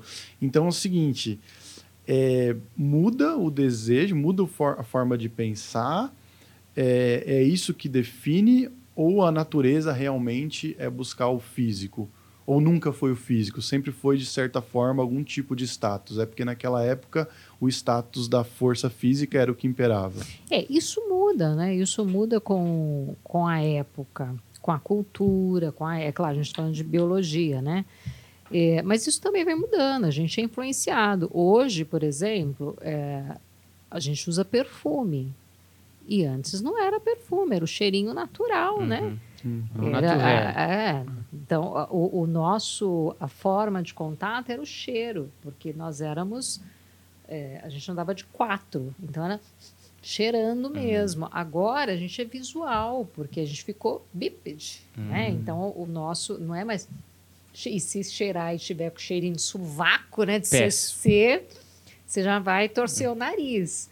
Então, é, a, gente, a gente muda né, com a época e, obviamente, que aí isso também, porque aí você traz para o racional. Pô, o cara tem um bom emprego, o cara é, é, é baixinho, não é nada do macho alfa, né? É baixinho, redondinho, totalmente fora do, do formatão do macho alfa, que é o carão quadrado, né? Tanquinho, fortão, musculoso Alto. alto. Então, é, você fala, não, aquele ali vai ser bom, porque vai trazer proteção, vai trazer é, conforto. Então, tem a coisa do racional funcionando também. Então, é, essa discussão é muito importante, que na minha cabeça é sempre confusa. Que na verdade a gente fica aqui falando e a real que a gente está tentando descobrir, ou definir, sei lá, é o que é imposição social, o que é biológico. Por exemplo, esse negócio que você falou da moça lá, ah, vai pegar o, o lateral do Ituano, tá dando mole ali, pá, não sei o quê. Os lateral de Sorocaba, O marido dela é reserva. isso aí lá, lá, Cidade Alerta, lateral de Sorocaba, não foi? Não sei lá. chutei Tem, tem uma história isso. Mas a questão pra mim é o seguinte: eu ouvi falar isso e eu achei que racionalmente faz sentido, não sei se é verdade, mas faz sentido, que a mulher ela é mais seletiva com os próprios parceiros, porque, é, em termos de natureza, né? Ela teria que arcar com a consequência de nove meses caso esse cara que ela resolveu copular é, resolva dar no pé ou resolva sair fora. Ou comprar um cigarro, sumir, etc. Então, essa seletividade da mulher tem muito a ver com a consequência não racional da possibilidade de uma gravidez, lógico, que vem de uma época que não existia anticoncepcional, né? E o homem, por sua vez, é que nem você falou que é esse grande espalhador de sementes, né? O grande semeador, ele teria dois tipos de mulher que ele iria atrás. Que no populacho seria a mulher que ele quer fazer conchinha e a mulher que ele quer transar e nunca mais ver essa pessoa na vida dele. Que é a pessoa que ele quer a prole como dele e que ele quer criar e a prole que ele precisa espalhar as sementes dele ou a gen- ou genética dele por aí. Ahn, isso faz algum sentido ou isso é uma grandíssima groselha que eu acreditei por um tempo aí? Então, se a gente pensar do ponto de vista biológico, é, a mulher também, depois que ganha o bebê, ela pode ir em busca, Uhum. né, ela vai ter outros períodos férteis até entrar no- no- na menopausa. É, quando a gente fala, a gente tem uma evolução do cérebro, né? A questão dos três cérebros, o reptiliano, o neocórtex e o córtex, se eu não me engano. Ah, então, esse desenvolvimento também, quando a gente entra na racionalidade, isso muda. Né? Porque, como eu falei, tem a- aquela que você quer copular e espalhar a sua semente e nunca mais olhar, então você vai ter que racionalizar. Vale a pena? Hum. né? Por quê? Porque o ser humano ele é atravessado, ele não é só biológico. Eu não posso trazer só a biologia. Né? A partir do momento que eu trago a racionalidade, eu tenho que pensar tudo que atravessa esse ser humano. Então tem as questões emocionais, né, que isso vai interferir muito nas parcerias que você vem, vai arrumar ao longo da sua vida. Na questão biológica, sem dúvida alguma. É, em tudo que, o que passa.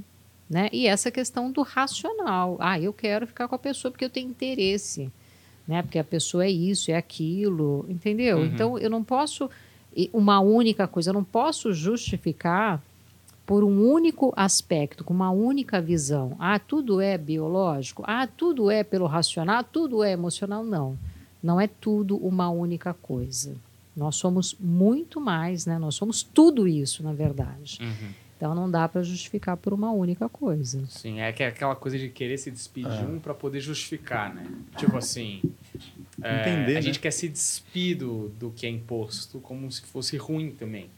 Falar, ah, isso aqui é imposto, talvez isso aqui, eu tô tomando isso como uma atitude, mas isso aqui nem é nosso é, de dentro pra fora, isso aqui é de fora pra dentro, então isso aqui eu posso me livrar. Porque a sensação que dá é o que de dentro pra fora é é uma carga genética tão forte que você não consegue sair de determinada ah, determinada coisa que ali te diz que é- o ser humano é assim. Ou é, o casamento é imposto. Tá então casamento pera. Então pera aí vamos olhar direito se esse casamento faz sentido porque se biologicamente ele não faz então isso aqui é uma coisa imposta talvez eu possa ser feliz sem ele e aí, quando é uma coisa biológica, você já fala, putz, isso aqui é mais difícil de eu me livrar, que é muito...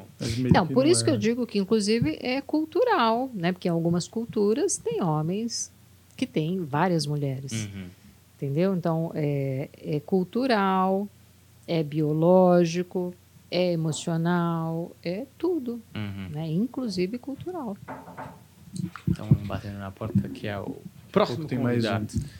É, não, mas isso é interessante. Então, re- realmente não, não tem como definir uma coisa só. Não existe uma regra. E vai mudando, né?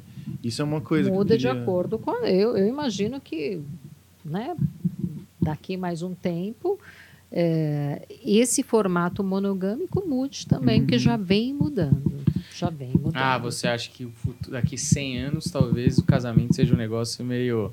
Isso aí é coisa de conservador. É, talvez, talvez. Mas isso é uma coisa, por exemplo, é, hoje em dia a gente tem possibilidades de transformar o nosso corpo se a gente quiser. Então, é, a, a possibilidade existir talvez desperte algum tipo de vontade que você não teria, porque você não teria ideia de que isso era possível. Então, por exemplo, e eu não quero de nenhuma maneira que isso soe preconceituoso, porque eu sou a favor da pessoa se sentir é, bem com o corpo que ela quiser e amar do jeito que ela quiser. Mas, por exemplo, o fato de hoje poder mudar o corpo trouxe uma nova possibilidade de sexualidade que antigamente não tinha ou isso sempre esteve na mente humana? Mudar o corpo de que forma? Ah, por exemplo, você tirar o seu pênis e colocar uma. No caso dos É, transexuais. por exemplo. Então, hoje a gente fala muito em gênero, né? E, e, e dessa coisa não binária, ou é homem ou é mulher. Então, isso vem se falando muito, por isso que eu digo dessa coisa da, né, da monogamia, aí com o tempo talvez é, seja. Hoje é a maioria, né? Seja a minoria ao longo do tempo. Ah, então, quando a gente fala da questão de gênero, a gente já vê a- essa geração que está chegando, do seu filho, dos meus filhos que são adolescentes, eles trazem isso com uma leveza muito maior. E é aquela história: eu gosto de gente. Né? Não é o homem, a mulher, não é trans, não é quem tem ah, vagina, não é quem tem pênis. É assim, eu gosto de gente, eu gosto da pessoa o que ela é, se ela é uma travesti, se ela é transexual, se ela é seja lá o que for, entendeu? Então isso tem Uhum. tido uma mudança muito grande. É, por isso que eu, que eu falo dessa coisa né, que, que vem mudando a forma de se relacionar. Uhum. Então, é essa coisa monogâmica, heteronormativa, né, que a gente vê, porque hoje a gente tem como uma norma as relações heterossexuais, Uhum. né? Tanto que tem aí toda essa, essa questão da homoafetividade, que é para se falar um pouco mais sobre isso. Sim, mas eu acho interessante porque hum, a partir do momento que isso já estava na cabeça, cai por terra até um pouco desses argumentos bizarros que a galera vem falar que, nossa, essa nossa era estão trazendo coisas, estão transformando nossas pessoas. Não, então, mundo isso tá sempre perdido. existiu. Quantas pessoas, né, de- pensando Uhum. em outras épocas, eh, que não precisa nem ir muito Uhum. longe, eh, casaram, ainda hoje, né? Quantas pessoas que têm aí uma questão homoafetiva e que optam por uma relação heterossexual por questões religiosas, Uhum. por família, às vezes até a própria pessoa tem uma homofobia muito grande de não se aceitar como é, né? Não aceitar que aquele desejo se oriente para o mesmo sexo. Então é, é- imagina assim, quantas pessoas, né, sofreram com isso, quantos transexuais, né, tiveram tiveram que viver na pele de um corpo que não se sentia de acordo Uhum. porque não era falado, porque tinha medo de morrer queimado, porque tinha medo de né, morrer no fogo do inferno. Então, muitas pessoas passaram por isso. Então, hoje, fala-se muito mais e as pessoas se assumem muito mais, né? Tem muito mais coragem. Tem, sou o que sou e ponto final. Uhum. Uma outra dúvida sobre os tempos mudando, aí sim, eu acho que aqui se aplica talvez a questão de tecnologia e a questão de que conforme as coisas vão acontecendo existem mutações. E aí queria depois expandir para o outro lado da, da doença mais séria que a gente tem. É, os vírus eles vão mudando, e a gente está vendo até né, um vírus respiratório mudar. O vírus sexual também foi se transformando conforme o tempo foi passando. Você fala das ISTs, das infecções sexualmente transmissíveis? Ah, qualquer doença sexual, eu nunca tinha ouvido IST. É que hoje não se usa mais DST, Uhum. porque nem sempre a infecção manifesta e vira doença, Uhum. né? Então a gente usa hoje IST, que é, fazendo analogia Aham. do DST. É, mas é sobre isso, você está falando dessas Sobre isso, mutações? Isso. Ah, não que tenha tido mutação, né? Cancro é cancro, sífilis, ah, o HIV. O que tem são remédios que hoje controlam, que hoje mantêm, que hoje curam, né? Então, por exemplo, a gente voltou a, a sífilis. Então, é campeão de audiência, né? Ah, é? Uma coisa que tinha sido exterminado, não se falava mais em sífilis. Agora o que mais tem são casos de sífilis. E sífilis é uma coisa seríssima, mata, né? Mas por que, que a moda voltou? Por quê? Porque a medicação é muito barata, né? Hum. Ninguém vai investir numa medicação baratinha. E porque não tem aí a questão da prevenção, né? Não se fala de prevenção. O jovem não se previne, aí as pessoas questionam, pô, mas fala tanto em sexualidade como nunca, né? Fala na rádio, fala na TV, fala no período da tarde. Algumas escolas que permitem falar, né, da questão da prevenção. E por que que os jovens que já nascem praticamente com a camisinha na mão ainda, né, engravidam?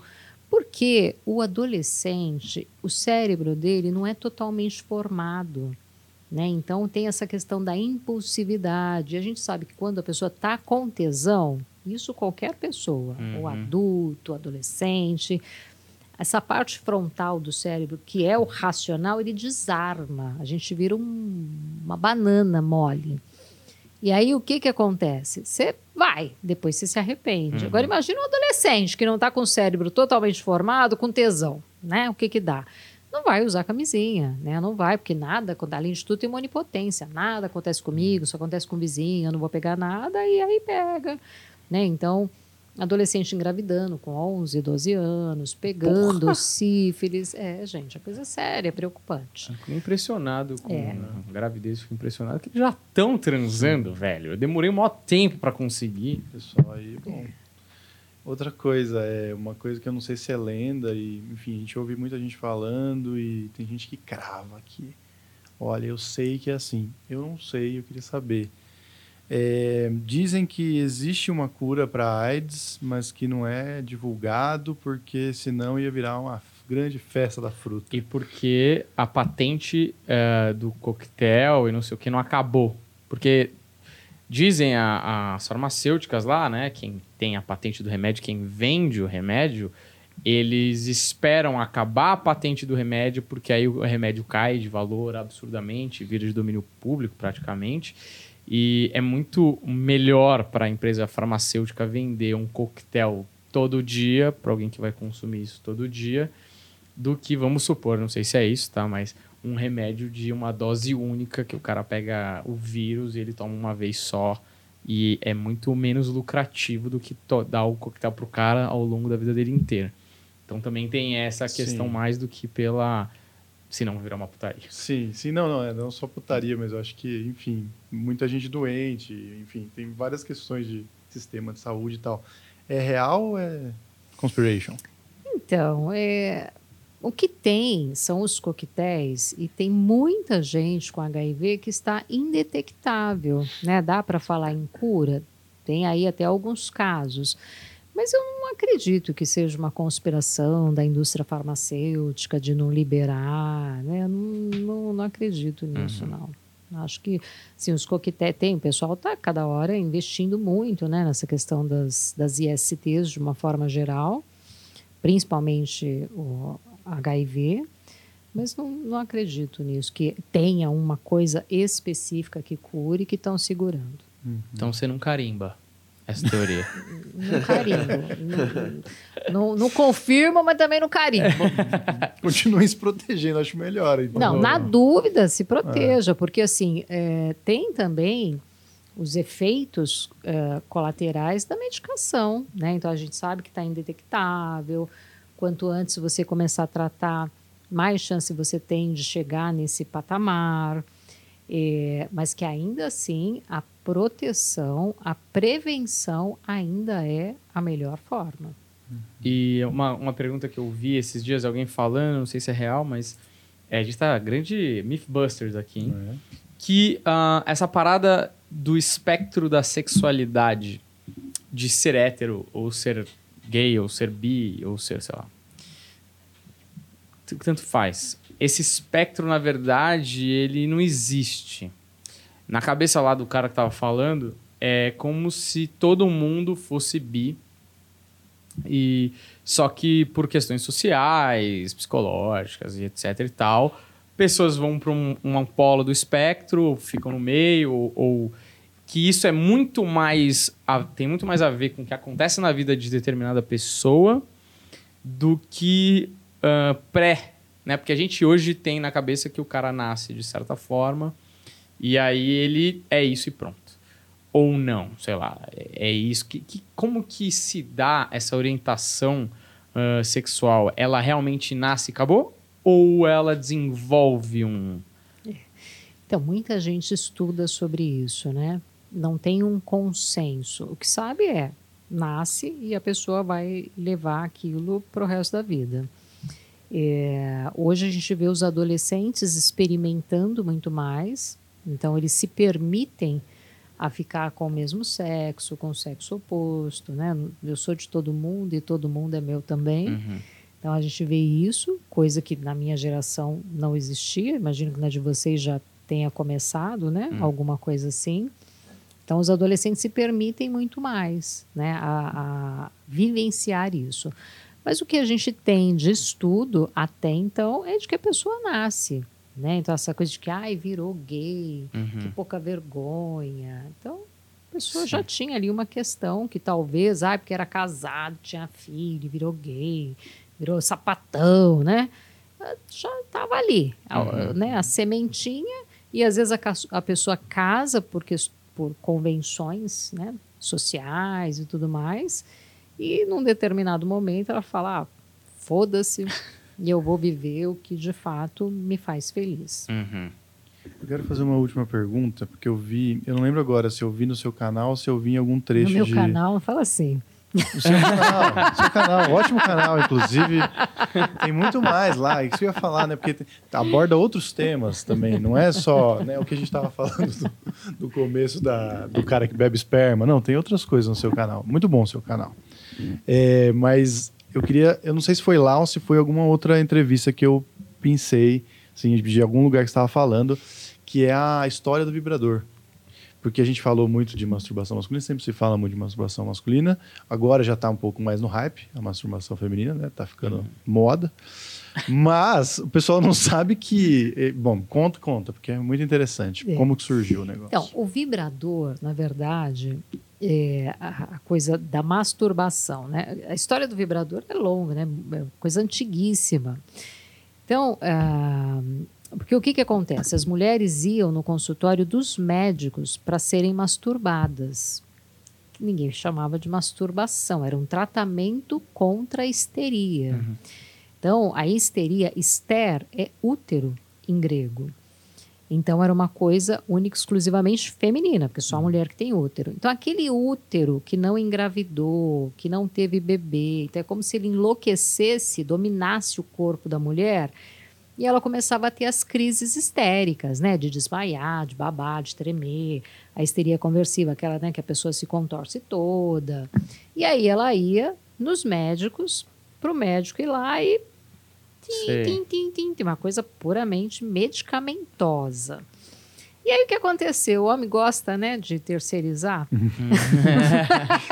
Pô, tá chato isso aqui, hein? Não tem uma Começou a máquina. até isso, né? preguiça. Começou a ter ler.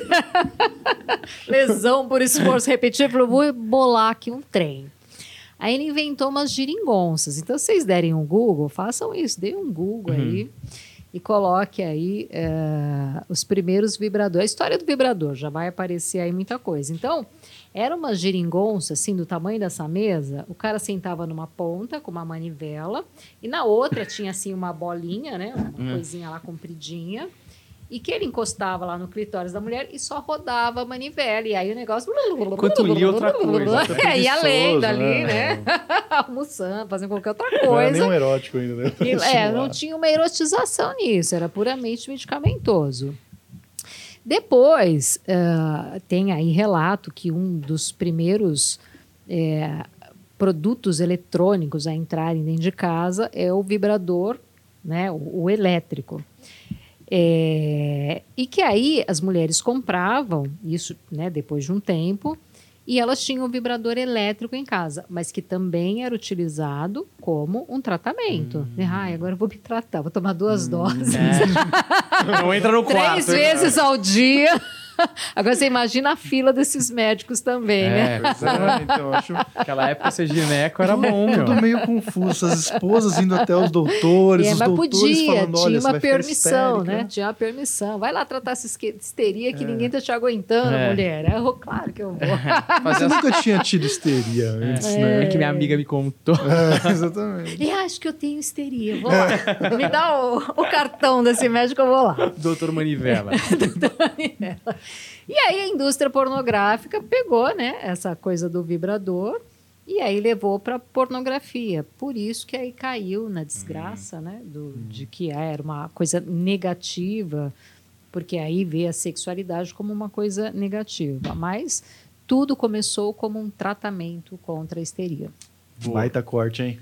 Esse, esse Excelente. corte, hein? Eu só tenho uma última coisa que eu assisti um negócio que eu realmente, quando eu fico sozinho em casa, eu assisto coisas no Netflix que eu sei porque eu comecei a assistir. Ainda bem que você falou Netflix. Não, Mas não, achei Netflix. negócio, porque quando eu tô sozinho em casa. Tem uma série da nossa amiga Gwyneth Paltrow, não sei se você viu isso, é, que são várias séries que ela tem, mas essa, obviamente, cabe aqui ao caso, que é sexualidade. E eu tava vendo o primeiro episódio e achei muito Que interessante. programa que é? Putz, Que, é, que um- série que é? é uma série, tipo, começa com G. Procura pra mim, André. Série no- da Gwyneth Paltrow na, na Netflix. É, e aí, cara, ela fala um negócio que eu nunca tinha pensado. Que existem pessoas que o corpo responde melhor em termos de prazer mesmo a diferentes estímulos. E aí eu acho que são quatro ou cinco, talvez eu não lembre todos, mas eu lembro que tinha o kink, que é tipo, vamos traduzir como safado, sei lá, que é uma coisa mais do, da, do sadomasoquismo, de uma coisa mais dessa, dessa área. Aí tem o sexual, que é o sexo em si mesmo. O, acho que é o sensibilidade, perceptivo, que é um negócio que o cara passa a pluma, sabe? Uma coisa meio tântrica, assim. E mais umas outras duas. É, E eu achei muito impressionante, porque aconteceu duas coisas nesse episódio que eu fiquei chocado, assim. A primeira foi que é um casal que tá com problemas que eles acham que eles são muito incompatíveis sexualmente falando. E aí eles falam essas definições pro casal e o cara fala: Ah, eu sou muito sexual, meu negócio é. Ah, pô, ali batistaca. E a mina fala: Ah, eu sou sei lá o quê. E aí na, na ficha dos caras eles fazem um, um teste psicológico lá que não aparece e dá que ele é sensitivo lá, não sei qual que é o nome. E aí a mulher fica lá passando pena no cara, sei lá, pequeno mamilo, sei lá, essas coisas. Eu, eu sou tímido. E aí, cara, o cara lacrimeja de prazer, brother. Cara entra num. E ele não tem masturbação, nem encosta no peru do cara. Pelo menos eu não vi. Mas assim, nessas, nesses estímulos, cara, o cara chora de prazer e fala que nunca teve um orgasmo daquele. Falei, mas não é, isso é mentira. Aí chega a professora, a mulher que faz essa parada, e ela vai mostrar pra eles como ela consegue ter um orgasmo com o parceiro sem eles se tocarem. E aí rola uma coisa meio reiki. Você tá ligado isso? Que tipo, o cara fica passando umas energias assim, aí o cara fica lá mexendo. E a mulher também, mano, pirando nos orgasmos. Eu falei, mano, eu não sei o que eu tô fazendo da minha vida. Eu nunca tive aquilo ali. Isso existe, essa, essa parada assim, sexual, tantra, sei lá.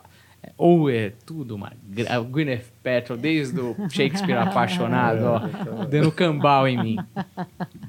Então, as pessoas têm os canais, né? Que são os órgãos dos sentidos. Tem o pessoal da massagem tântrica que tem um resultado muito bacana. Você vai num lugar sério, né? Uhum. Que de fato pratica filosofia. É muito legal. Inclusive, eu indico pacientes que têm dificuldade de aprender para um trocar com o outro e descobrir qual que é o melhor canal, porque às vezes é mesmo da desconheço de, de longe, só de olhar e só de né, Uhum. passar o reiki ali, eu É. desconheço. Mas tem toques, toques mais sutis, mais leves, mais né, a peninha, a soprar, o beijinho, a linguinha. Então tem formas de despertar. Porque é isso que é legal. Quando a pessoa vai para uma terapia, eu tendo muitos casais, né? E a pessoa vai para terapia sexual, é, a ideia é essa de erotizar a relação, é de despertar os órgãos dos sentidos, porque é assim que a gente apreende a questão da sexualidade. E hoje, que é um dos desserviços da pornografia, é porque a pessoa ela fica num sexo muito genital Uhum. e perde totalmente essa questão da, da- de todas as percepções facetas, né? do, do- é, não utiliza todo o potencial que o corpo humano tem, porque a gente tem uma potência, né? Uhum. E aí fica só no genital, né? Bate estaca, é pau no buraco e fim de papo. E não é, né? O sexo ele é muito mais que isso. Então, às vezes só o olhar, só o gesto, só, né? Aquela coisa de estar pertinho, sentindo o corpo. Então, é isso que as pessoas precisam resgatar na relação. É, lembrei demais, que tinha uma coisa, o cara tem que colocar uma música, comer, que todos os sentidos precisam ser estimulados ao mesmo tempo. É uma das. Você achou aí, André? Achei, é Good Lap. Good. com- Como que escreve a lab? Lab, L-A-B, L-A-P? É leve, não é? Não, que é. Deixa eu ver aqui. Good Lab. De laboratório mesmo. Good Lab. Laboratório. E ela tem É várias. Goop. Goop, né? Isso. Goop Lab. É, tem vários, porque parece que é um grupo de estudo sobre temas específicos. E esse é sobre sexualidade. Cara, bem interessante. Eu assisti um episódio e meio, porque tive que transar, né? Tô brincando. Foi esse mesmo. Vou colocar esse episódio. Esquentar, comida, coisa ali. Colocou na Infelizmente. Porque eu sou assim, eu tô com fome, eu coloco lá é, Masterchef, entendeu? Eu sou assim, eu sou sensorial. Bom, Muito bom. é, adorei que você tenha vindo Adorei aqui. também, baita viu? papo maneiro. Obrigada, obrigada. Obrigado demais. é, as portas estão sempre abertas aqui. Quando você quiser voltar, está convidadíssima, nem Obrigada. precisa de convite. Então, muito obrigado. Obrigado ao Humberto, que faz Nada, tempo que eu não cara. agradeço ele. Tem que me agradecer mesmo. Pra, Que é gratidão, eu sou gratidão. Eu venho aqui participar do melhor podcast. Exato. Não é de fazer o melhor podcast com você. Você tem mais alguma coisa que você quer falar? Não, todas as dúvidas Sanadas. completamente sanadas. Eu vou- eu sairei- orgulhoso, hein? Sairei episódio. daqui um outro homem. Um outro homem. É, inclusive, eu tenho que fazer uns exames de histeria depois daqui. É, tô brincando, gente. Eu sou pueril. Olha, você segue a Rose Vilela aí, que apareceu o Instagram dela aqui embaixo, todas as redes sociais dela também. Você tem alguma coisa que você queira divulgar? Olha, me segue nas redes sociais, que toda acabar. divulgar, que agora, né, final de ano e tal. Sim, sim. É, mas eu dou muito curso, curso para casais, tem um grupo do Mulherão, que é para mulheres, tem Certo. Bora Fazer Acontecer, que é uma coisa meio coach e tal. Então tem bastante coisa. Mas se te seguir no Instagram, vai achar essas informações. Acha tudo lá. Maravilhoso. Segue ela lá, segue a gente aqui, deixa seu like. Valeu e até a próxima. Vá transar. Tchau. Com segurança, né? Porque depois você sabe. Falou.